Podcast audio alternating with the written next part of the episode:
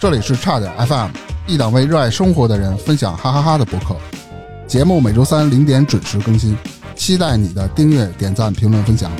微信搜索“差点儿 FM” 的全拼，加入听友群或投稿给我们。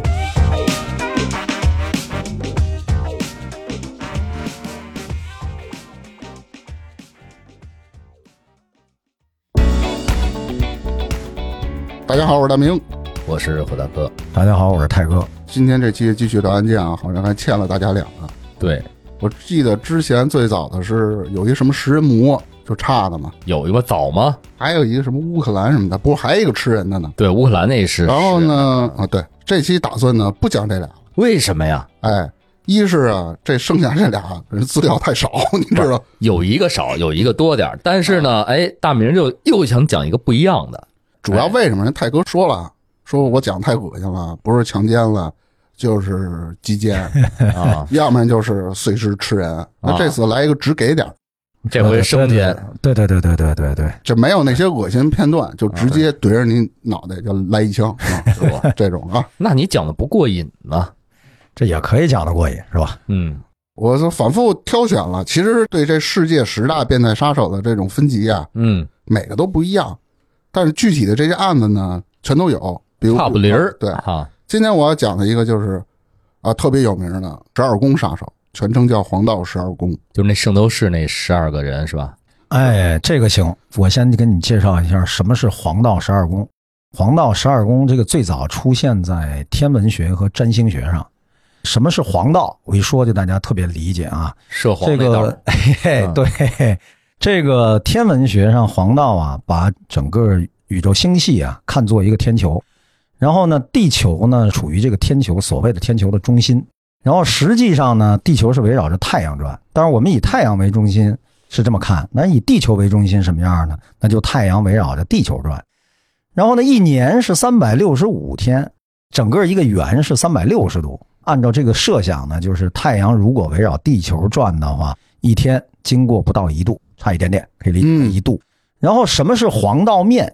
你把太阳围绕地球转的这个面，这条三百六十度的一个圆啊这叫做圈儿黄道线。啊，这个面形成这个面叫黄道面。然后什么叫黄道带呢？因为太阳在整个宇宙星系当中的运动呢，它是有偏移的。那整个的波动范围之内，它不是在一个绝对面上，它黄道带哦是在地球围绕太阳运转的这条黄道线上面，呃，上下波动九度。就说它不是那么平，它会没错上下波动的走。对对对对，这个波动呢上下是九度，在这一条黄道带上啊一共有十二个星座。今天看就是一九二八年这个国际天文组织发布呢，应该在黄道带上有十三个星座，包括这个蛇夫座。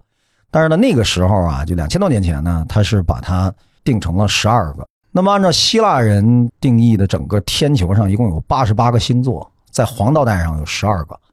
这是第一个问题，就黄道带。那地球围绕太阳转呢，它不是同轴运转的，它实际上呢，赤道啊和黄道之间的夹角是二十三点四度，啊、是一个倾斜的这样夹角。因为有了这个倾斜夹角，所以我们才能感受到春夏秋冬嘛。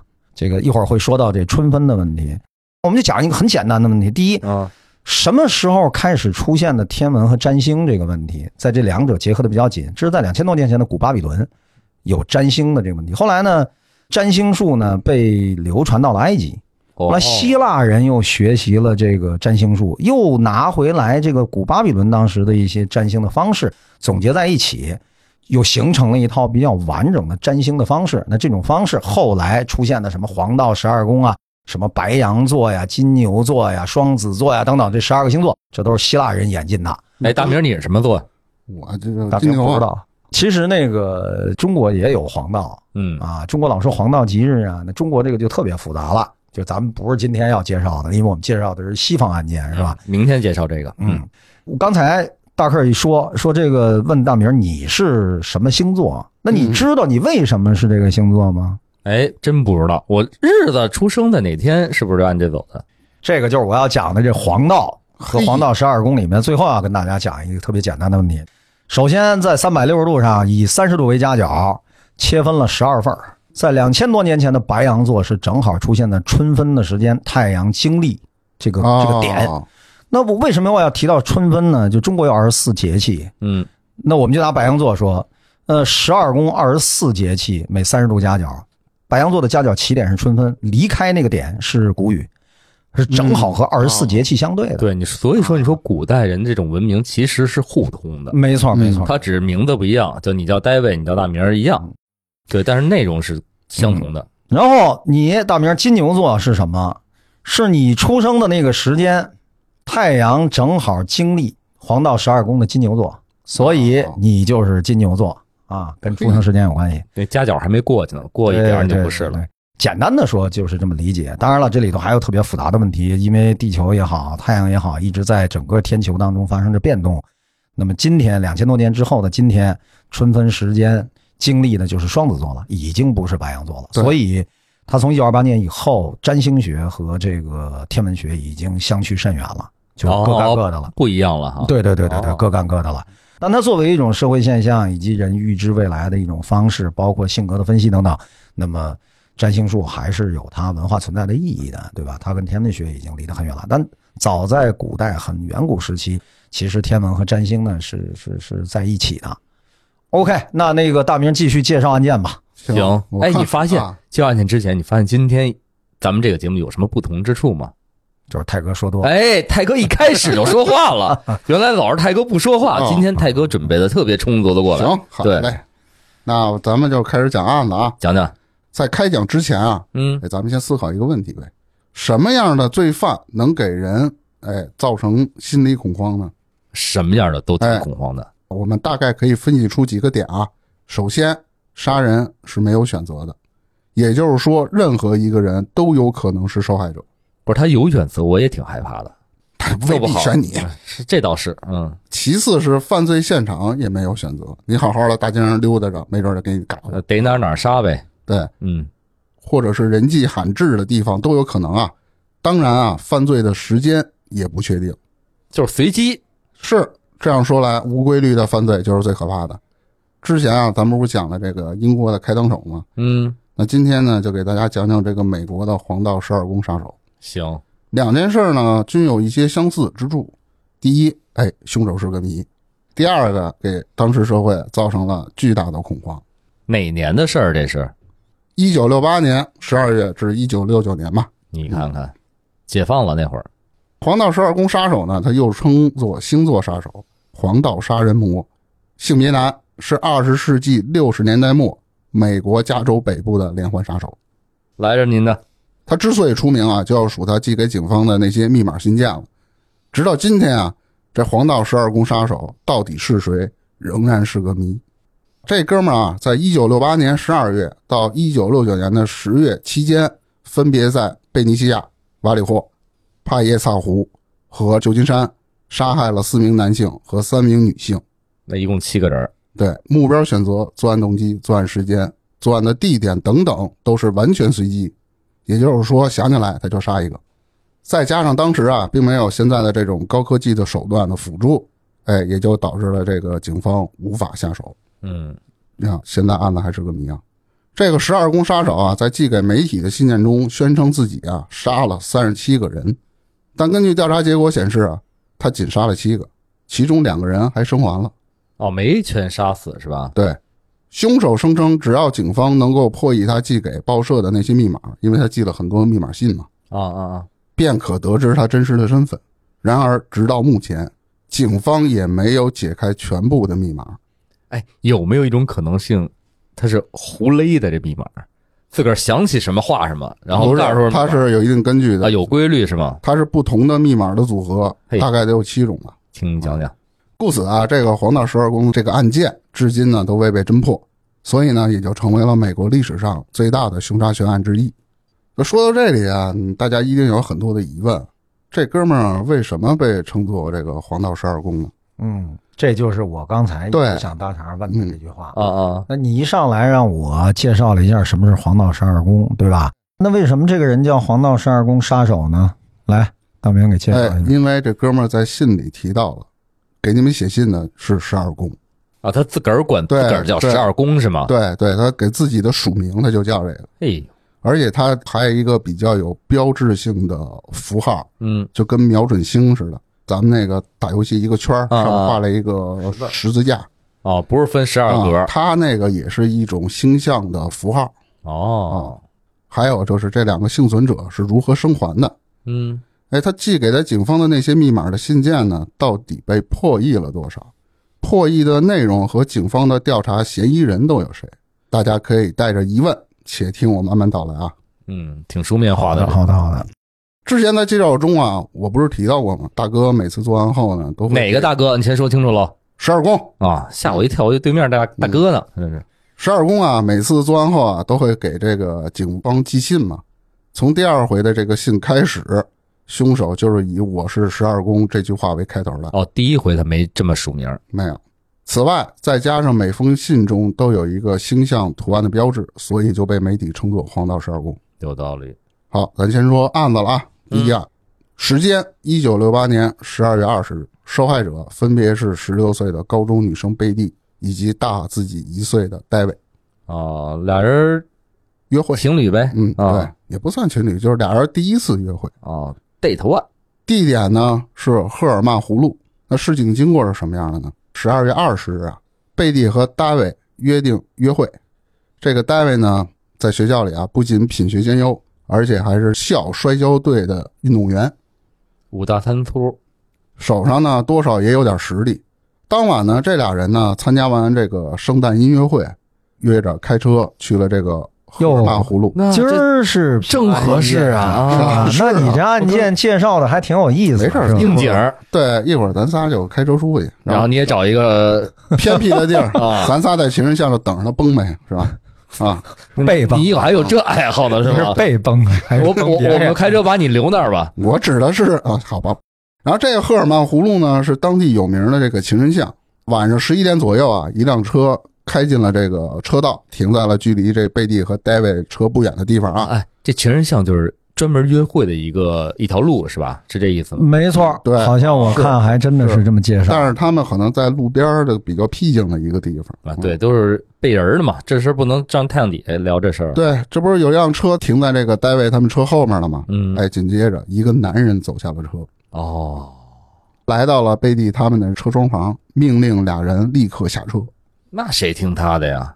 一敲车窗上拿着枪呢，你不下车我就崩你了。那车窗又不是防弹的，对吧？嗯，所以呢，俩人只能服从，那咱那车是防弹的吗？今天呃也不咱防那弹。车圣诞的，得得，嗯， 咱得应景儿是吧？于是啊，一头雾水的这个戴维啊，就打开车门准备下车，这一只脚啊刚迈出车门，外面的这男的直接就用枪给戴维来了一个爆头，哦，什么都不说，上来先来就这不个跟。你商量，下车，车门一打开，枪直接顶脑门上，就大夫说：“啊大哥，您慢点，我那只脚还没出来呢。顿时这鲜血啊、脑花啊就全出来了。这都是演绎的吧？这都这又说的有点恶心现挂，又说的现挂现挂 有点恶心，你不聊这个，你聊不下去。对对 对，必须得恶心点。然后旁边的贝蒂啊，没反应过来，那就被溅了一脑袋呀。嗯，姐们儿当时啊就吓疯了，你遇见这种情形，那肯定开着车门撒丫子就跑啊，对吧？是是是是，然而在子弹面前，一切都是徒劳。子弹跑快。然后凶手呢就对着奔跑中的贝蒂后背连开了五枪，哎呦，弹无虚发。数分钟后，两个年轻人被住在附近的一个叫伯格斯的嗯人发现了。他这大夜里的自个儿跑这情人巷干嘛去了？你就是叫伯格斯啊？博克斯啊，人没准儿运动、跑步、骑车，你管人家呢？嗯是多疑多疑。他立即啊就向当地警方报案了。但警方到达现场后呢，经过排查也没查出个所以然。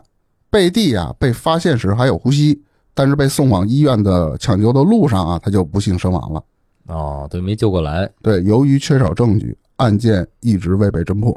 嗯，这是第一起案件。哎，我现在有一小的疑问啊，就是您说了这是情人巷，而又是在圣诞节这么一个比较热闹的一个档口，时间点上，哎，他周围就没有别的车吗？开枪这声儿可不小，也没有人发现，还是被这个伯格斯发现的。我的理解是，美国它毕竟领土大，人口少，嗯，虽然说有名的情人像，人也不见得非得都扎堆人儿吧。人人挤人，对对，跟北京肯定是不一样。是，这倒是，啊北京有点什么事儿都都北知道京，你在你放个屁都有人听得见去。那我的那屁真没你大，这里我想说的是，首先不是背地跑去了吗？嗯连开五枪，弹无虚发，首先证明这哥们儿枪法好。对，练过，我的判断这点儿可能这哥们儿不是当过兵，就是打过猎，是非常擅长这种。人家没准儿都能配枪嘛，在家里没准儿就打，打练着谁玩儿呀、你练着玩儿 啊，当当当当当，人得去专业的射击场，往家啊不里让不能家自个儿射对，那那你可以自个儿射。行啊，第二案叫蓝石泉凶杀案，就是、这啊第一个就完了是吧？对第一个案啊对他现在第一个案子，就让大明这么介绍呢，其实是一个引子开端是吧但是呢，因为没有发现什么真实的证据，也没办法指向任何嫌疑人，就这么变成不了了之就过去了。哎，对对对，哦变成悬案挂着了。第二案的时间呢是七个月后的，一九六九年的七月四日的午夜。哦，这一猛子扎七个月，哎对，受害者叫 Dardy 和 Michael，一男一女，地点呢是岩石泉的一个高尔夫球场。哎呦，怎么这地儿？ Dardy 呢和 Michael 驱车正前往位于蓝石泉的一个高尔夫球场，球场距离上一次赫尔曼葫芦的案发地点仅仅四公里。哦，不远，俩人在路上刚开始啊，就发现啊有一辆车一直跟着他们。当到达这个目的地时啊，这俩人发现之前跟着他们的那辆车也跟了过来。他们当时就可能心里稍微有点慌啊，嗯，并在他们的旁边停了一会儿就走了。又在人旁边停。这这俩也是一男一女吧？对，一男一女。啊，正当啊这俩人松口气时啊，大概十分钟吧，之前的那辆车又开回来了，并嗯停在了他们的车子后边，跟第一起案件一样。啊太明显了，这个这不正常人开车跑呗？看这么一车老跟着你，后害怕的。人可能还得办点事儿在车上，是不是？这时啊，后面这车上又下来一个人儿，这个有一男的，这个 Michael 呢，通过后视镜可以看到这个人手中啊拿着一个强光手电筒。哦，这个男的一直举着这手电筒呢，就向车内晃嘛，并缓慢的就朝着他们走过来。他们也看不清具体嘛，是手里拿没拿枪什么的。然后呢，走到跟前后呢，要求一样，你把车窗给我摇下来。在这里要说的是啊，其实这个 Darlin 呢是有家室的，他和迈克尔呢属于偷情，俩人可能因为心虚，哎，也就没有抵抗，可能知道被发现了，哦，以为抓奸的呢，是吧？哎，结果刚摇下车窗，这个人呢就对着他们俩连开了好几枪，这次不是直接先对头了。就乱射了。对，之后啊，这哥们儿就准备返回自己的车子。这时候呢，迈克尔中枪了，他并没有死透，嗯，还活着，枪打身上疼啊，他就呻吟，疼的这声呢就被凶手听见了。凶手又缓步的返回到车门前，嗯，分别对着两个人又补了两枪。你看看，这所以知识点来了。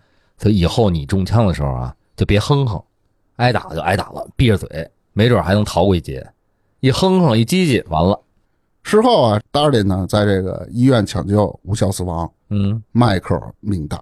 哟，尽管被射中了脸颊、脖子、胸部等多处部位，哎，然而却奇迹般的活了下来。没致命伤这补枪还能活下来呢？啊。对，好像有的这凶手人枪法不行。对，有的人那钢管从脑袋这儿插进去，从脖子伸出来，按理说这这这人就得死了，结果有的是能活下来。哦，然后事发后啊不到一小时，也就是七月五日的零点四十五分嘛，这瓦里霍警察局啊接到了一通报警电话，嗯，电话那头的人呢声称自己就是凶手，又来了，老美就爱干这事儿。他说啊，我要报告一起谋杀案，说的是从哥伦布大街向东一英里，你们会在一辆棕色的车子里找到两个年轻人，他们呢是被我用一把鲁格尔九毫米的手枪打死的。哦，他还介绍这么详细。对，另外去年的那起案子也是我干的，拜拜。啊，那就是一个人干的了，没错。，对，嗯，也不一定啊，也可能是自个儿往自个儿身上揽。哎，有可能啊。警方呢，通过对这个电话的追踪啊，发现电话呢是在街边的一个公用电话亭打出来的。嗯，电话亭位于一个加油站的旁边。巧的是，只距离被害人 Darlin 的家只有半公里，而距离当地治安署也仅仅隔了几条街。这大难不死的迈克尔呢，事后给警方也提供了一些凶手的体貌特征。首先，白人男性，年纪呢在二十六到三十岁之间，身高一米七七，体重大概是一百八十斤，棕色短发。这一米七七真准确，我的天哪！嗯因为他是他是什么五英尺，对对是那呃个，对差不多我一对换算，我差不多就这样。事后啊，过了二十六天啊，也就是七月三十一日，这《瓦利霍时报》《先驱报》《旧金山纪事报》和《旧金山审查者报》分别收到了由十二宫杀手所写的三封信。信件的内容呢，基本相同，都声称呢为赫尔曼·葫芦和蓝石泉的枪击案负责。嗯嗯，嗯哎，信你看这回跟那个开膛手又不一样，开膛手开始就一个报纸报道两封信，这个是不同的报社收到了不同的信，所以由此可证明，这真是一个人干的，对吧？他可能这个寄信人绝对不是那种所谓的这种我想显摆显摆自己往身上揽事儿这种人，不是，他肯定是这凶手干的，要不他怎么可能同时给这些报社都寄信呢？再一个，应该可能也那个对比了笔记，是吧？应该笔记学上角度来看，应该是不是这几封嗯信对来自于同一个人的是的笔记？警察肯定会干这事儿，信里啊分了两个部分，一部分呢是这个凶手的自证，就是说我都干了什么，嗯列举了很多的这个作案的细节，例如开枪的次数、子弹的品牌、受害者死亡的姿势、所穿的服饰等等。另外一部分啊就是一串奇怪的矩阵密码，矩阵密码呢又被分成了三份儿，分别寄给了三家报社。合并后啊，一共有四百零八个密码符号，这就是最著名的 Z 四零八密码。这个密码啊，至少混合了七种不同的符号，包括这个希腊字母、英文字母、星象符号、占星符号、摩斯密码、海军旗语，以及凶手自创的符号。哦，他都给混一块儿了这些东西。对，这不是个高人，你能传这么多东西？我这学问不小啊！凶手啊声称这些密码中写有他真实的身份，并要求啊将密码印在每张报纸的头版头条，否则他会否则在每一个周末的夜晚随机杀人，直到杀够十二个为止。那《纪事报》呢，在隔天的报纸的第四页发表了这个十二宫杀手信中的密码，同时啊，同时啊，在文章的下边引述了这个瓦里霍警察局长的话，什么话呢？意思就是我们怎么知道你就是真正的凶手啊？嗯，有本事你亮出更多的证据来。激将法，对，其实警察就是炸他们，你不是你牛逼吗？你再多说点呗。对，有的人吃这个，有的人不见得吃这个呀。之后啊，军方、警方、CIA、FBI 的密码专员们就开始组成小组，对这个 Z 四零八密码进行破译。结果啊忙活一溜够，嗯，啥也没破译出来。有一句话说得好啊，这高手都在民间。一位加州的历史老师唐纳德·哈登和他的妻子贝蒂嗯，都是密码破译业余爱好者。他们从报纸上呢看到这密码后啊，高兴了，哎，来来活了。通过密码替换的方式成功破译了这个 Z 四零八密码。哦，第一封等于是被他们破了。是的，第一封破译的速度还是很快的，信上说什么了？下面会说到。哎，然后密码中呢，其实存在着一些拼写的错误，这啊有可能是凶手有意为之，由此呢来增加密码的破译难度。刚才大哥不是问了吗？嗯，破译的结果我给大家念一下啊，我喜欢杀人，哦，真这么来的。哎，这太有趣了，比在森林中猎杀动物要有趣多了，因为人才是最危险的动物。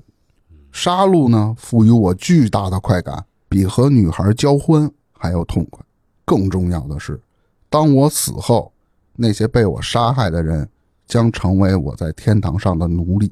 我不会告诉你我的名字，否则你们就会拖慢我的脚步，或阻止我为了永生而积累奴隶的行为。嚯、等于他之前不是说了吗？说你们能破译了，你们能抓到我。结果他其实破译完了，他嗯什么都没写哎对，也啊没把他身份公布出来。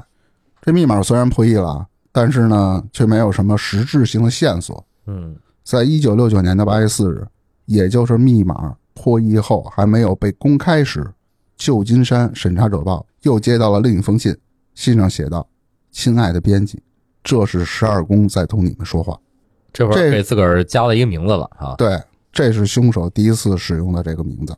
你们不是说我是凶手吗？要更多的证据吗？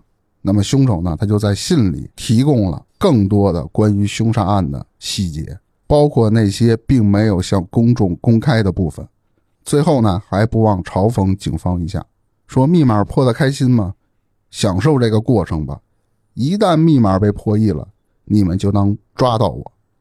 显然，这时凶手还不知道密码已经被破译了，你这才三四天嘛，他没有想到这么快啊。是下一个案子啊，时间一九六九年九月二十七日下午，受害者呢是布莱恩和塞塞利亚，一男一女，啊，又是一男一女，前三个都是啊。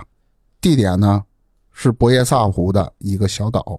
就说这当天下午，这布莱恩啊和塞塞利亚正在小岛上野餐，这时他俩看见一名身高大概一米八的男子，头戴中世纪刽子手的头罩，眼孔处呢是用墨镜遮住的，腰间呢别着两把刀。不是有点像那个三 K 党那那状态似的？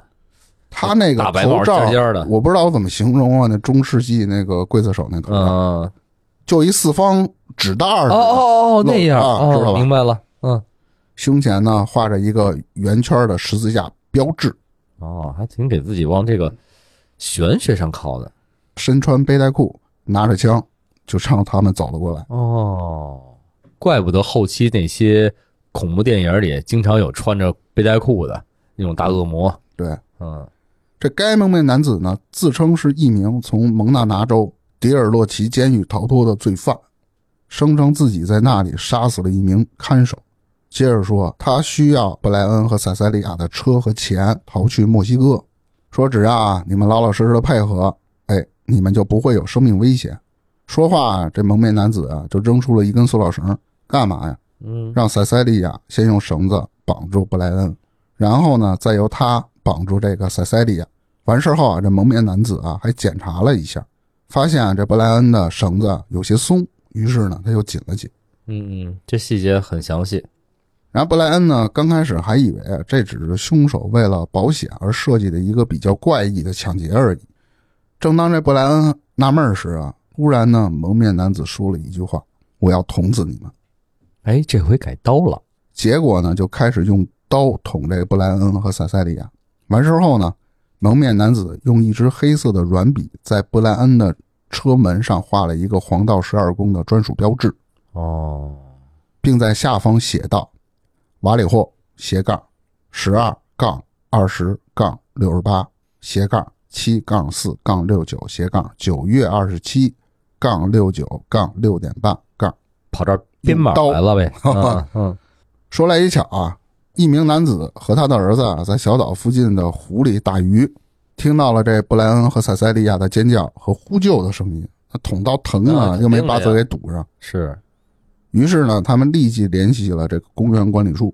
啊，他听见有人呼叫，他也没好奇的跑现场看看，先是报警了。那肯定啊，谁知道你那儿干嘛呢？纳帕县的治安署的副警长和一名警员作为先头部队，哎，先到达了这个事发地点。塞塞利亚在警察到达时啊，神志还很清楚，并向警方详细描述了拿刀捅他的男子的体貌特征，以及前后的所有细节。这里我就想说，就是不叫救护车，还一个劲儿跟那儿问，那、先聊呗，是吧？案子比这个命还重要啊！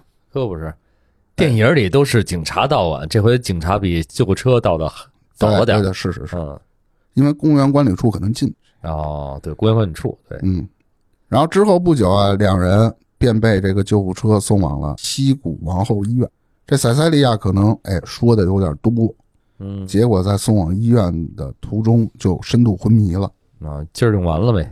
之后呢就再也没有恢复意识，然后于哦两天后死亡。对，哦，还不算植物人儿，就是深度昏迷之后没醒过来。对，也没抢救过来，两天后死了。但这布莱恩啊却幸运的活了下来。你看，又是一男的，嗯，生理顽强。才得以呢将发生在他身上的事儿讲给了媒体和警方。你看，三个案子我说完了，这是他犯的前三起案件。嗯嗯，首先，目标选择一男一女，一对儿。看似都是情侣。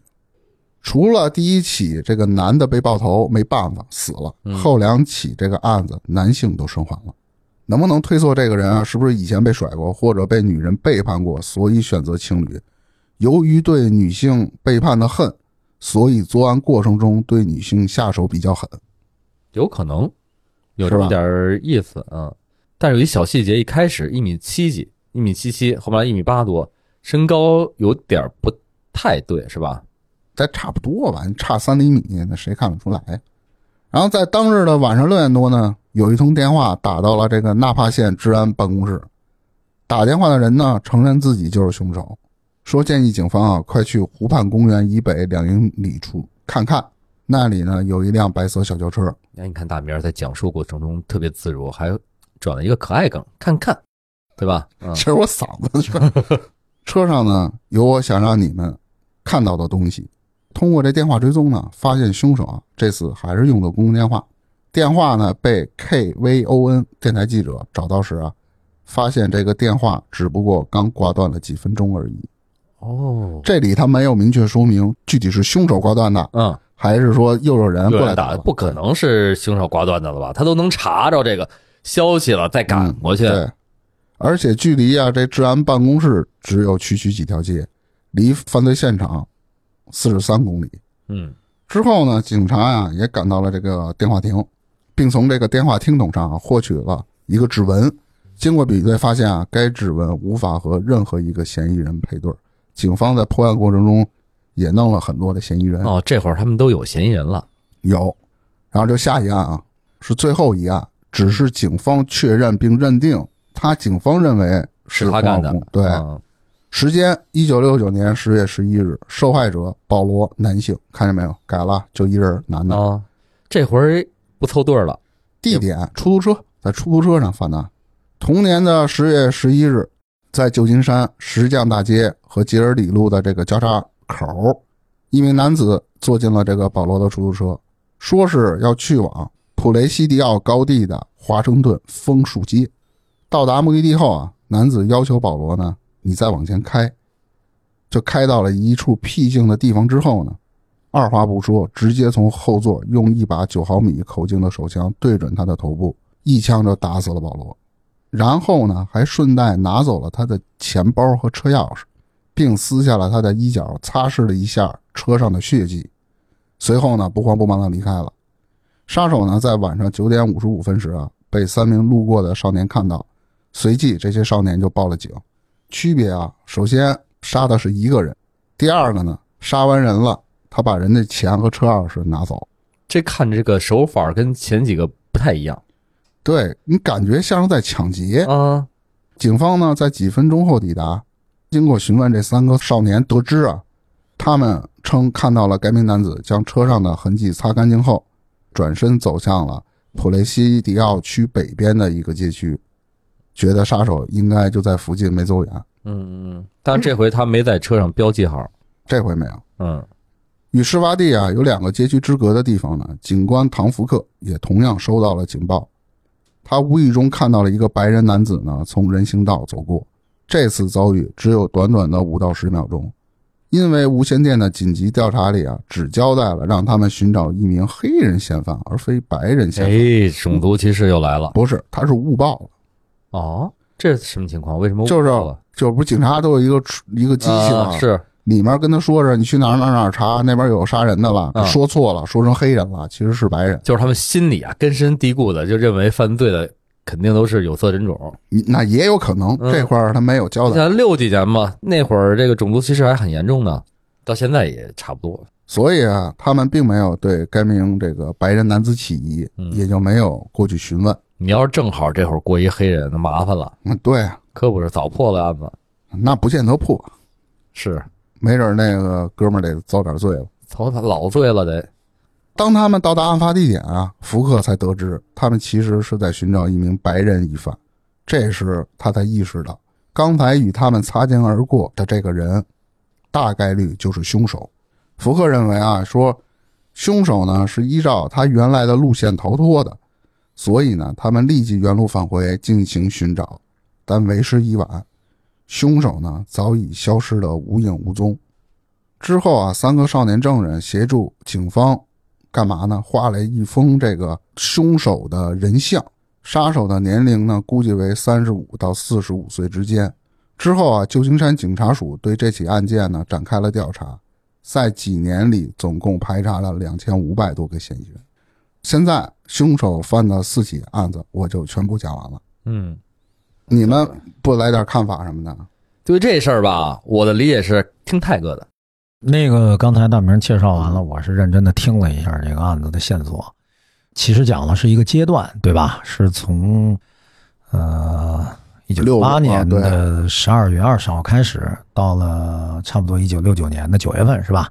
这当然了，这些资料应该也是从六十年代以后，黄道十二宫杀手这个事儿呢，一直是经久不衰的被人这个提到，是吧？津津乐道。哎，当然了，中间还有很多影视作品啊，还有一些文学作品都会提到这件事儿。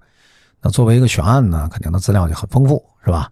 那这个经过初步的筛查，我觉得你介绍这四个案子，实际上在这个阶段之内应该相关度最高的。我觉得主要线索呢，应该是十二宫的这个称谓以及多封的密码信，而这些密码的基本元素是基本上符合同一个逻辑的。其实主线索当中的，比如说情侣被杀，主线索当中出现的一些情形，尤其是随机作案，对吧？这种随机作案呢，基本上从人证、物证、实证啊，然后等等这些方面呢，就很难找到一些线索，都把它并案到了一个阶段之内，介绍了这么四个案件，我的感觉是这样。当然呢，这里头呢，为什么说这个黄道？我个人觉得啊，为什么说黄道十二宫这个案件呢？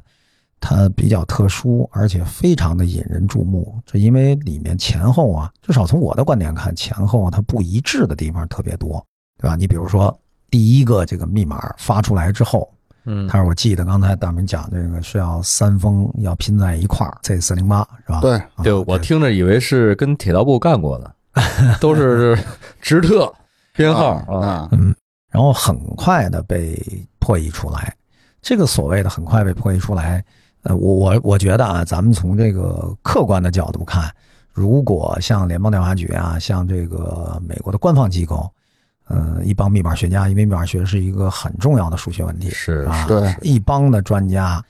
能在一个周期之内都不能无法破解的东西，由一对爱好者被破解出来，这件事情的可能性是很小的，就是离嗯正确结果的可能性是很小的。哦，也有道理，对，真是再一个呢，如果它是一个高智商犯罪，并且深深因密码学的层面，包括这些人应该是极度自信的，嗯，那他应该理论上说挑衅你，他是有所准备的。我的理解，他就应该有他的身份，至少有他身份的线索在里边，啊。对，因为嗯你说我给你制作一套密码，密码里头套着密码，嗯，就跟你看这个《盗梦空间》那个电影为什么那么出名，对吧？一它是层套一层，对，一个梦里再接着做梦，再接着做梦。如果他是一个高智商者，我觉得他何必不去做密码，套着密码一层一层的让你去破解，他享受你这个警察局也好，还有政府也好被玩弄的这个过程呢，吧你？们都是傻子，啊，对。那结果呢？破译出来的结果就是，我觉得就是一个变态的一种宣布或宣称，是吧？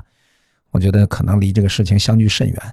而且呢，如果这个人连续又发了一封密码信，是吧？啊，又又发了一封信，信里呢还在嘲笑说你们享受这个分解的过程嘛，并且说你要能够查出来我，是吧？你要能够破译这个密码，你就应该能查出来我。这个挑衅是直截了当的，对嗯吧？对那我觉得他是有信心应该被破译，所以我就此推断，第一封密码信的破译呢，应该是不太准确。哎，您这么一说，真的大文是号醍醐灌顶，哎，对，是真有点这意思。他有可能，你看第一次谋杀案到第二次谋杀案开始寄信，时隔了七个多月，对，他有很长时间准备。像您说的，他我这可能就是个双层或者三层密码，嗯，你一般的人只能破解出我这表层意思，我挑衅意思。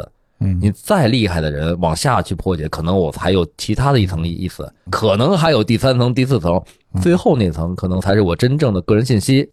我要留一些线索在里头，我让你继续再找。目前拿到的这些所有的信息啊，包括为什么这个案子被这么多年被比较玄幻的被不断的发酵，其实还就是因为最早破获这个案子或在破案的历程当中，这些客观的被公布的所谓的事实，也是实际上扰乱了这个大家的思维。但官方从未宣称过他破译的结果是正确结果，也没有这个情形。我觉得这是第一个问题。第二个问题呢，在整个的杀人过程当中，如果、啊、他是一个高智商犯罪，并且执行了随机犯案，那通常我们觉得理解高智商犯罪的人，他的犯罪手段不会太简单，是吧？这么简单支给是吧？对对对对，又显得又特别简单。当然了，随机性作案呢，虽然简单，其实很难被破的，对吧？这就又涉及到这个刑侦学上了。当时六十年代，那没有现在的这么好的 DNA 技术，因为 DNA 技术八十年代才开始渐渐的走上这个刑侦的领域，到了可能在九十年代才渐渐的比较完整了，或者叫做比较完善了。另外呢，随性作案在美国被破获的可能性又很小的原因呢，美国和中国其实户籍管理制度是差别很大的。嗯，对吧？中国的户籍管理制度，你要有协查呀，有很多种方式吧。那美国呢，其实就是个出生证明，你就能在全美任何一地方跑，甚至你出国，你进入到美国，所以它的户籍管理呢，相对来讲很简单，你的社会保障号就可以在全美在任何地方去生活工作。那从这个角度呢，每个州还有不太一样，啊，法律也不太一样，执政方式也不太一样，那所以呢，就不太容易被找到。但是呢，随机作案当中呢，目前看上去好像每一个案子之间的差别还挺大，对吧？第一案和二案比较类似，嗯，然后呢，目前看前半段呢比较完整。第一案结束之后，像大克说的，七个月又发了一封信，又声称了一些东西，然后呢又给了一些破译的机会。但是实际上这一段是应该我觉得是比较完整的。那么到了第二之后的第三段，那作案工具、作案方式等等发生了非常多的变化。那凭什么呢？那因为是第二个案件之后，他发了神奇的发了这个这个密码信，嗯，然后又大肆的在多张报纸上介绍了这个自己发案的情形，嗯，然后呢加上一些报道，那个有很多模仿者也是正常的，我个人是觉得啊是是很多是模仿者也是正常的。那我觉得三案明显看上去跟一案二案是差别很大的，对啊吧？？第四个也不一样，对，因为 这个连环杀手的最大特征是他有一贯的一个杀人的，不管是手法也好，嗯，杀人的这个方式也好，它肯定有一个连贯性。对对对对比对，如啊，比如我杀人手法不一样，但是我最后都写信，那也成，也可能证明是他看的。但是他这个感觉都不连着，对对对对对。到了第四案呢，其实就跟第三案和第一案差别又特别大。刚才那谁大明讲这个，很像是个抢劫案。当然了，我觉得你用障眼法去拿他的钱包啊，还有一些身上的财物，这个是可以理解的。其实，在这个过程当中呢，还有很多我个人认为是好事者，是吧？不断的有这种好事者发了密码信进去，嗯对吧？因为那个密码信被公开过，无非是一些符号的重新排列组合。后来我看好像破解呢，中间好像第一个 Z 四零八是被号称被破解的比较完整，嗯对吧嗯？但我觉得这只是民间破解。好，嗯，嗯，那事后呢，我这个还有很多的信呢，我就接着给大家叙述一下啊。好嘞，为什么还要说警方确认的这个私己案件呢？他认为是同一个人所为，跟他这个信件也有一定的关系。嗯一九六九年十一月八日，十二宫啊向这个旧金山《纪事报》又寄出了另一封密码信。这封密码信呢，就是困扰了美国警方长达五十年之久的 Z 三四零密码，那还跟这个铁道部有关系呢。一直都是跟铁道部有关系。哦，并要求啊，这封密码也要刊登在报纸的头版头条。乍一看啊，这封 Z 三四零密码和之前的 Z 四零八密码，哎，没有什么不同。由于上一次啊 Z 四零八密码的快速破译，可能啊让十二宫杀手无比的愤怒啊。这一次呢，他在 Z 三四零密码中添加了更多的花样，让上一次解开密码的这个哈登夫妇呢也束手无策。嗯这封信的结尾呢，还写着：截止到十月底，他已经杀了七个人，直到五十一年后的二零二零年的十二月，Z 三四零密码才被美国的弗吉尼亚州的软件开发人员戴维·奥兰查克、比利时的电脑工程师亚尔·发艾克以及澳洲的数学家萨姆·布莱克组成的小团队，嗯，历经了八个月才得以解密。哎，这上面又说的什么呀？那信上怎么说的呢？我希望你们在尝试追捕我的过程中，能够获得很多的乐趣。嗯打电话上节目宣称十二宫杀手的那个人并不是我，因为之前有一个小插曲，啊有一个人假扮他，说我是十二宫，啊你们得采访我。其实他就是一精神病院。哦然哦后，中间还有这么一环节，这哥们儿上节目了是吗？对，呵，说我并不畏惧毒气室，因为啊，这会让我更快的进入天堂，因为呢，我有足够多服侍我的奴隶，你说到这儿怎么哽咽了？因为啊，我有足够多服侍我的奴隶，而其他的人呢却一无所有，这也是他们怕死的原因。但我一点都不怕，因为我知道我死后，在天堂的新生活会很轻松。他怎么就知道他能上天堂呢？可能有一种独特的信仰呗，嗯，他就觉得呢，一般不是人都觉得我肯定上天堂，肯定上天都堂。杀人了还想上天堂，这哥们儿什么心理啊？邪教不是一般都这样？正好啊，大明把这个 Z 三四零提了，那我再接着刚才我要说的那个话题说啊，嗯，这里头啊，我还是说这个要相信官方啊，为什么啊？还是官方的科技能力是最强大的。对，官方无论是设备，还是科学家，还是人，是吧？它可以调动资源特别多。可那么不第一，呃没人提 Z 三四零之后，官方有什么正面的回应，这是第一。第二呢，据我知道，最近炒的还挺火的，因为这个疫情期间啊，说那个民间团队这三个人破解了 Z 三四零。这这这三四零出来以后有好多好多年了，官方也没有给出来什么明确的回应，是吧？那这个他们就给破解了。那这里头我们其实可以开开脑洞，设想一下啊。那第一呢，如果他用现在他们能够破解这套密码的算法，是否能够回溯那个 Z 四零八的密码，看看能得出什么结论来？那目前好像也没人拿这个东西去回应他。那我为什么会提出来这样的问题？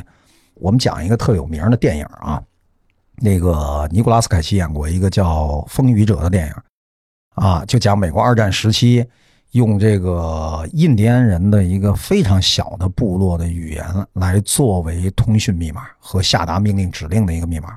它整个故事讲的就是这个，说明什么问题？一套完整的密码体系，它的构造是非常复杂的，不太可能在短时间之内迅速的改变这个密码体系。而且呢，如果凶手是一个人，那么凶手第一他很难去改变他，第二他改变这些密码的方式的目的在于什么？他应该说，如果他没被抓到，那我没必要，因为我的密码没被你破译过，对吧？那我就嗯沿着这个密码继续让你如痴如醉的去破译我的密码，其实也并没有这么做。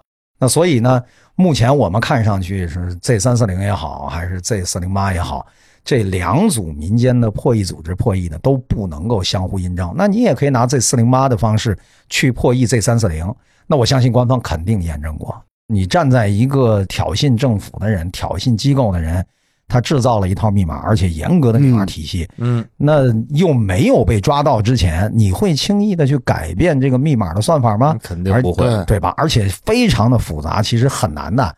我们经历了这个十九世纪、二十世纪，呃这个到二十一世纪，经历过那么多场战争，尤其近现代战争，大量的要通过通讯来实现，通讯都是被加密的。那这种加密的体系，我们看过好多电视剧吧，至少我们也知道很多密码，无论是军方的己方军队，为了破译对方密码，无所不用其极的使用各种手段。那证明什么？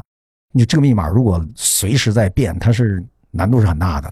所以呢，我们觉得这个可信性不高。那反而去看为什么会有这样的情形出现，而为什么这个又大肆的宣传这些事儿？我觉得第一，证明这个随机性杀人的这个案件啊，呃，它的影响力很大，而且持续的在被发酵。这种被发酵的过程呢，又影响到了大多数的听众、观众啊，还有社会生生活人群啊，对这件事情的好奇、猎奇的心理、事件的变化啊，创造了很多不一样的社会现象。所以从这个角度讲，我觉得无论是 Z 四零八，无论是 Z 三四零，它出现的意义，可能就是一种炒作呀，或者一种社会生活的一种表现方式吧。嗯嗯，这是我要看的这个问题。啊，就没有合并到一块儿去验证。对，当初说了这个 Z 四零八破译完了以后，破解不出来这个 Z 三四零，首先证明这两个肯定破译方法上不一样。不能通用的。啊哦，都是根据它的密码上面的密码字的数量去命名的这个信对件是吧？对，后面还有两封这个密码信，哦，是这样。后面那两封啊是至今未被破解的，因为它的字符数太少，就是找不着任何规律。啊哦，然后，一九六九年的十月九日啊，又有一封信寄到了旧金山《纪时报》，寄件人呢在信中画了一个炸弹图案，并威胁说一个个杀没什么意思。嗯他准备呢找个人多的地方引爆炸弹。那我觉得这是假的，因为这哥们儿一开始是说他是十二宫要杀十二个人，对于一个这种所谓的连环杀手来说，他的这种规律一定得有，他不能杀着杀着突然就说我杀没劲，我炸你，他应该不会这样，我觉着，如果高智商犯罪，那是精心设计好的。对他不可能打破自己的规律，说他不做炸弹吗？嗯他说，比如说我要就是要炸公交车。嗯，然后至此啊，以上四起案件就是被警方确认的十二宫杀手所犯的死案件啊。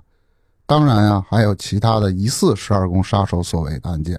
下面我就要开始讲了。疑似的，这起案件啊，发生的时间是一九七零年三月二十二日的深夜。受害者凯瑟琳，女，地点特雷西镇附近。这时候就变成一位女性了。一九七零年的三月二十二日的深夜啊，这凯瑟琳呢开车啊准备去探望她的妈妈。她当时啊还怀有七个月的身孕，身旁呢还带着一个仅有十个月大的女儿。当骑行经过啊幺三二号高速公路附近的这个摩的斯托市的时候啊，后方的一辆车对着他狂按喇叭，并闪烁车灯。这凯瑟琳呢，怕出事故，于是呢，他就把车停在了路边。结果后方的车呢，却停在了他的后边。这时候车上下来一个男人，并告诉他说他啊，左后方的车轮有点摇晃，自己有工具可以帮你修修。然后一通捣鼓后呢，这男子修好车。这凯瑟琳道谢后呢，就准备开车上路，可是刚刚启动汽车，哎，这左后轮呢就直接掉了下来。这男司机呢不好意思啊，就赔了个不是，可以帮忙载他到附近的加油站寻求帮助。于是啊，这凯瑟琳便带着十个月大的女儿上了这个男人的车。然而路上经过了许多的加油站，但是呢，这个男人呢都没有开进去。男人就把车开到了特雷西镇附近的一条偏僻小路。然后这凯瑟琳呢开始询问他刚才那么多加油站，你为什么不进去啊？嗯，然而这男的呢，就频繁的转移话直题，接说就这这拐角这个加油站便宜，外面九块八，这里面三块六，凯瑟琳呢意识到不对啊，趁着这男人不注意，立马呢打开车门，带着这个女儿就跳车了。之后啊，凯瑟琳来到了这个帕特森警局报案。在录口供时，凯瑟琳注意到了墙上十二宫杀手素描画像的通缉令，嗯嗯，立马就对着警方说就是这个人。这么肯定，之后，警方找到凯瑟琳的车时，发现啊，她的车的轮胎已经被装好了，并开到了一个僻静之处，被人放火烧了。嚯，虽然警方怀疑这个男人就是十二宫杀手，然后大约一个月之后啊，一九四零年四月二十日，十二宫杀手啊给旧金山纪事报又寄去了一封信，信中呢有着这样的一句话：“My name is” 后面是十三个字符组成的密码，这也就是至今未破译的 Z 十三密码。也就是说，有人如果能破译出来，就能知道他的名字了。嚯，信中啊还说到，杀警察能带给我更多的荣耀，因为警察有枪，可以有效的反击。信的最后也画了一个炸弹图纸，并说要去炸学校，这可能跟那公交车是一个人儿，嗯，肯定是，并说自己现在已经杀了十个人。警方破获案件零，继续嘲讽啊。哦，八天之后，这十二宫杀手呢向旧金山纪事报寄去了第十封信。他说：“如果你们不想让我炸校车的话，需要做两件事：第一，把我的炸弹示意图登报；第二，让所有人都佩戴黄道十二宫标志的纽扣。我觉得这是一个崇拜者。”六月二十六日，十二宫杀手给报社寄去的第十一封信表示，说他已经生气了，因为他看到街上没有一个人佩戴十二宫的标志。嗯，为了泄愤，他用了一把点三八口径的手枪打死了一名坐在车里的警察。这里的凶手可能指的就是一周前被杀的警员理查德·拉蒂奇。信中还附上了一幅旧金山湾的地图，以及一组三十二个字符的密码，这也就是后来著名的 Z 三二密码。十二宫杀手说他准备秋天啊就要把旧金湾就给炸了，破解密码呢就能知道他埋炸弹的位置。新的署名呢，暗示他已经杀了十二个人。Z 三二密码啊一直没有被破解，炸弹案呢也一直没有发生。四月二十四日，十二宫杀手向报社寄去了第十二封信，信中说他给一个女子和她的孩子带去了一次相当有意思的旅行，很多人猜测他指的就是凯瑟琳案。啊哦，你看他这都是各种串着的，你也不好说他到底是不是，他又能推出来一些东西。但我觉得这个事儿应该怎么理解啊？就是应该是发生在这一个周期之内的，以十二宫自居的，或叫做自我称谓的，作案的这种事件的一种整体的抽象称谓，叫十二宫杀手，嗯对吧？你看刚才介绍过来有那么几个大的问题吧，有几个大的方式吧。第一，最早一开始可能一案和二案比较接近，是吧？嗯并案的可能性会比较大。那这两个呢，主要还是以随机杀情侣作为这个方式。到了三案和四案，其实它俩差别就特大，无论是作案形式，但其实只有一条主要的连接线索，还是以十二宫、十二宫符号是吧？以十二宫称谓。嗯第三案和第四案的差别也很大。那主要线索是什么呢？是密码。密码呢，又是在登报公开的条件下被标准化了所有的符号。那大家就用这个符号。我觉得刚才大哥最早说的这个，那可能就是随机嗯乱写的。嗯，嗯，是不是这个意思？只有他自己知道。哦，对吧？就其实没有真正可追踪或者可编辑的这种编码方式，不存在数学算法在里头，其实全是随机的。那你谁能包包看得括出人家都破解不出来嘛，对最大的问题是登报，对啊谁都看了谁没都有？看得到，是我是随便胡来几个，我也一样没。错。然后呢，到了后来的就就六九年以后到七零年以后的案件就更离奇了，对吧？又是什么杀警察，对吧？又是炸这个爆炸，对吧？这个又是炸校车。这种呢，又是一个反社会、对反人类，因为首先很多随机性作案没什么目的，无论到今天了，这侦破手段再发达，其实从古至今，对于侦破学来讲，动机是最重要的。即便随机杀人也要有动机，你嗯不管是反人类还是反社会，对吧？你还是恩怨啊呀、还是其他的，呃，情仇啊，它都得有动机。那这种动机呢，它不太好表现出来，反而媒体之间的传递是容易彰显自己作案的动机的。这些动机又被什么给串联起来了？又被这个密码信给串联起来了。所以这里头呢，整个事件有几个大的线索。啊第一个大的线索，作案形式是不是接近？以什么样的自我称谓作为作案的线索，能够让他们把它连接在一起？还有呢，如何表达自己的动机？这个事儿包括最重要的密码信。所以我觉得这么多条线索在一个长周期范围之内，把这些东西连接在了一起。所以这个案件所谓的复杂度高和低，我觉得是人为的，美国人为的，有可能是？吧？下一个这个案子就比较悬啊，了，还有案子呢，后面一次三个嘛，啊哦一共有三个案子。这个案子啊，时间发生在一九六六年十月三十。哎往前倒了，哎，受害者女大学生贝茨，地点市立大学图书馆和宿舍之间的小路上。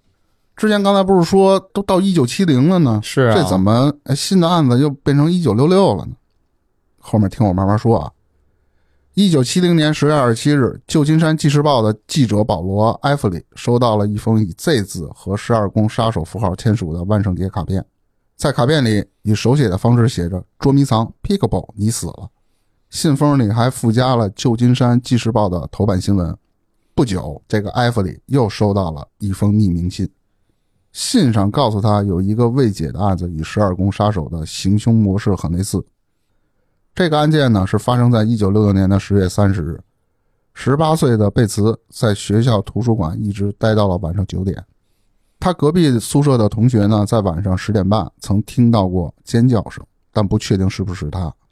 隔天一早，在图书馆回宿舍的石板路上，发现了贝茨的尸体，尸体的身上还缠着电线，脖子呢被利器割断，且头部只有一层皮连着，几乎被斩首。嗯，在案发现场啊，还发现了一只男款天美石的手表和撕裂的袖子掉在了现场附近。在现场呢，还发现有军靴的鞋印。啊，留下好多线索，对，这个线索比较多。一个月后呢，也就是一九六六年的十一月二十九日，一封打字机写成的信件寄到了里佛赛德市的警察局，上面呢还写有里佛赛德市印刷公司的字样。信的标题是自白，信的作者表示要对贝茨的命案负责，并公开命案的细节，并警告他不是第一个，也不是最后一个。一九六七年的四月三十日，大约在贝茨案的六个月后啊，首先这贝茨的父亲约瑟芬嗯之前提到的印刷公司嗯，和警方都接到了相同来源的信件，然后嗯啊同时三方这回呢是亲手写的信，就是亲笔信。不是打印机的了，警方呢和印刷公司的信里面写着，贝茨非死不可，之后还会死更多人。贝茨的父亲嗯的这封信写着，他非死不可，之后还会死很多人。信的后面签上了 “Z” 的字样。时间回到一九七一年的三月十三日，杀手寄了一封信给《洛杉矶时报》，信中还写：“这只是最容易发现的命案，在地狱里还躺了更多的人。”嗯嗯嗯，关于这起命案是否与十二宫杀手有关，至今还没有确定。里佛赛德市的这个警局啊，也并未认定这起命案是由十二宫杀手做的。但是呢，他们承认杀手的信是真的，而杀手的目的可能只是为了混淆警方作案。对，有可能嗯这么听上去啊，确实不太像十二宫的连环方式方法。其实说这么多啊，有点乱啊。就是一个记者啊收到了这杀手的信，杀手告诉他，一九六六年的案子，哎，跟这个十二宫他有关，然后他就去调查这贝斯怎么死的，发现了留下一些证据，比如说手表、贴美食的、嗯，袖军子靴，然后还有什么袖子，对袖子，嗯签名的 Z 字头是吧？，对对对，但啊就是是只能硬说往这上靠，但是跟那个十二宫的方式方法还是不太一样。对下一个也是最后一个疑似十二宫的啊。嗯犯案时间一九七零年九月六日，受害者唐纳拉斯护士，地点呢疑似唐纳所住的公寓。一九七一年的三月二十二日，有一封信寄到了旧金山《纪事报》，推测呢是给记者埃弗里的。该信啊可能来自十二宫杀手。这封信呢是由广告和杂志上的文字剪辑而成，啊，拼凑的，上头呢有着冰松大厦的广告，卡片上还写着“找到第十二个牺牲者，看一下那棵松树，走过太浩湖，就在雪地周围。就给警方一个线索。”最后，十二宫杀手特有的记号画在了回信处， Z 不就是那个圈儿圈儿那个，对，十字架。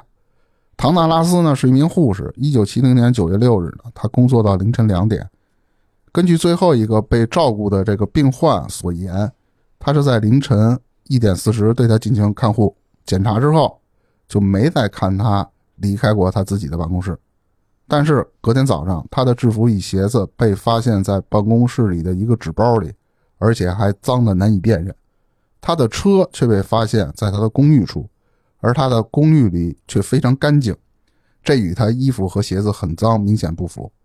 不久后，他的雇主与房东都接到了一个身份不明男人的电话。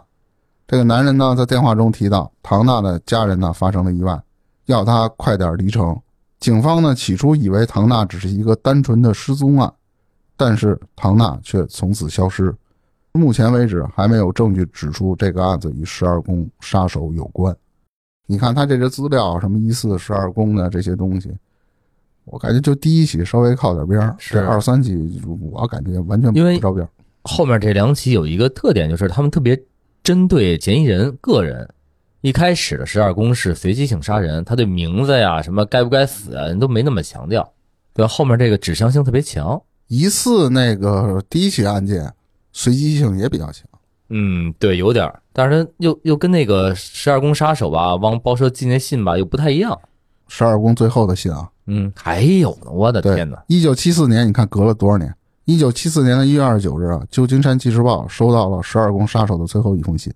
信中啊，他说驱魔人是他看到的最好的喜剧。信的结尾说他已经杀了三十七个人了，警方破案数还是零。这件事后，十二宫杀手就彻底消失了。那最新有什么进展呢？根据一项啊由迈克尔和凯利最新进行的这个 DNA 对比实验，嗯，否定了之前的头号嫌疑犯阿瑟利·艾伦的这个作案可能。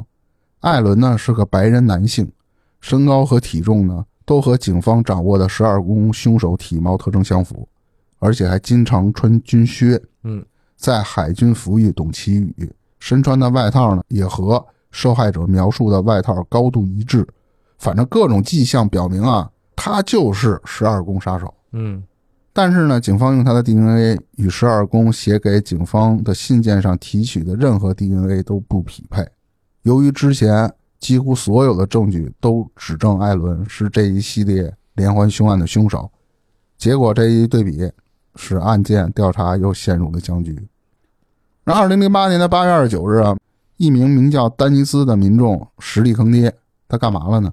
他在整理继父杰克的遗物时啊，发现许多与此案相关的线索。哦，这个杰克呢，于二零零六年去世。丹尼斯啊，发现他的继父所遗留的一个黑箱子内啊，有一个黑色头巾，该头巾上面有十二宫当年写给警方信件上同样的十字架符号。我觉得这就有点扯。这也可能是当时的一个崇拜者。嗯，对我随便画一个呗，那网上还有卖的呢。同时啊，还发现一把沾有血迹的小刀，还有一些当初受害者的照片。此外，杰克还留下一封信，信里承认他就是十二宫杀手。我觉得这就是他自己弄的，嗯是模仿的继父笔记和方法。哦，二零零八年的九月一日，在对此事的追踪报道中，媒体表示啊，美国 FBI 已经开始调查这一最新线索了，并取得了额外的一些证据。丹尼斯呢，已经将他的发现哎全部交给了这 FBI，而 FBI 随后呢也就开始进行了 DNA 对比嘛。丹尼斯啊向 FBI 提出的证物里包括一把磨损并沾有血迹的旧镰刀，作案时所穿的黑色连衣外加面罩的服饰。继父自白的录像带，太牛逼了。真事儿了，看来是。然后丹尼斯啊，为此将搜集过程的证据公布在自己的网上进行说明，证明我说的是真的。其中啊，他将继父杰克在不同时期的体型、面貌、笔记做对比，将所有能提出的相关文件证物一一展示出来，并洋洋洒洒地写了一堆有关他继父与十二宫杀手相关证据的过程。这得多恨的继父啊！啊，甚至还高调的接受媒体专访，并提出他认为的有力证据。虽然丹尼斯自认为继父杰克是十二宫杀手，但遭到了指纹鉴定专家的反驳。后来这哥们儿又说，黑色大丽花案当中惨死的伊丽莎白·肖特啊，曾经与一位自称杰克的年轻海军士兵交往，嗯，而丹尼斯也认为此案与他的继父杰克有关。嚯，这把咱们聊的案子都给串一块儿了，他。十二宫装不成了，他就又扯他妈大丽花去了。嗯，大丽花确实是交往过这个当结兵的，嗯，对对是。目前为止，黄道十二宫的案件一直处于 open 状态。大家谁都可以查，谁都可以看。不得不说的是啊，这么长的时间都过去了，就算你找到凶手，凶手也嗝屁了。很有可能，所以我觉得警方也不会投入大量的资源去追查这起陈年旧案，查到了也没也用。没用，对，对，只是告诉公众一个真相。也许这十二宫杀手就跟那个开膛街似的，开永膛远街，开膛手杰克，对开膛手杰克永远都成为一个谜了。你很有可能，太有可能了。我认为有大可能的就是第一期、第二期、第三期有可能，但我觉得后面的都跟十二对，第四集集听的不像。你想，最后这个坑继父这哥们儿，也只是找到了一些所谓的沾血的镰刀，但是他并没有一开始那个枪，那枪当时是有口径的。如果是有弹道有口径，一对比就很容易说这是谁开的枪，但是到现在这个枪没有。对，我觉得这个整个事件呢，就跟我们历史上讲过，还有现在比较传奇的一些被破悬案，其实都都带有相同的一个特点。这些悬案呢，比较吸引眼球，比较引起各种各样的注意。那美国文化呢，又是这样，包括现在世界文化也有如此的倾向，就是大家你把它理解成附庸风雅也好，理解成这个穿炎附会也好。他还是希望能够博取到一些热度。嗯那么后头大明介绍这几起案件呢，我觉得都和所谓的热度有关系。还嗯，真是，嗯，那你可以抽象的看成所谓的十二宫，就更抽象的看以此为自称命名的，啊、以随机作案为主要方式的，然后无论是出现符号的，还是出现了这种密码跟密码学相关的啊一些这个信件，他把这几十年之间与此相关的，啊甚至向前就跟《星球大战前传》似的，是吧？向前又找到了六六年的时间，把这些东西放在一起，组成了这么一个大的概念，而这个大的概念呢，一直对现在产生着持续的影响。包括这些年的电影啊，有一个电影叫《十二宫》，是吧？嗯这个题材大卫芬奇执导的，呵，这个大导演，啊，大导演还是影响力特别大。那这个东西为什么会出现呢？我觉得，第一，案件呢始终被说的越来越玄幻了嗯，啊，又不断的有新的材料添加进去。对，那么对影视作品而言呢，它的事件的内容度足够丰富，然后呢足够引起大家的重视，又被很多人持续的追捧和持续的发酵。结果呢，现在我看就变成了一个十二宫的一种文化了，是吧？嗯，然后案件从开始到现在持续，我觉得被关注的一个很主要的原因吧。对。而且我还要说的是，为什么成为悬案？你说这个案子真正破下来那么难吗？没有，就是很多乱七八糟的东西啊。不断的加进去，对，为什么呢？是等于是制造出一个更迷幻的悬案。你知道为什么呢？密码公布了，信件公布了，那模仿者就多了呀。你知道吗？自己翻的案往黄道十二宫上引也是有可能的呢。对，那警方都不知道该怎么查了呢？这个案子到底是不是十二宫呢？我应不应该并案？这都不是好都弄是一个问题，是吧？就跟刚才泰哥说的，这蹭热度嘛，当时的热度也就蹭蹭这个了，嗯跟现在这个事儿好蹭，现在好蹭，嗯，当时不好蹭，有这么一个事儿，可劲儿往上赶。对，是，反正不管怎么说吧，杀手反正也是成迷了啊。提醒各位小情侣去情人巷别找偏僻的地儿就得了，。对哦去点儿亮的地儿。对，后面有车你赶紧踩油门开撩就完了啊。是，而且刚才说那大芬奇，今儿晚上回去我准备看一看这个《十二宫》，《十二宫》真没看过，他他的别的片子都看过你说那电影啊，啊，那不是电影那导演的电影，那大卫芬奇导演的，嗯那我不知道是不是说的一个，是那个拍《源代码》那男主演那个吗，嗯，不是我们说的那导演，我们说导演啊是导演拍的那个片子吗？哦是不是那个？如果是那个男主，那我就看过。是吗？里面不是还有小罗伯特·唐尼吗？是吧？对对对对，那片子确实挺棒，是吗？但是具体的里面的情节可能差不多。好，今天咱们就聊到这儿。这么突然吗？嗯，饿了。泰哥还有什么补充的吗？没了没了，那行吧，好，那今儿咱们就聊到这儿，拜拜。拜拜拜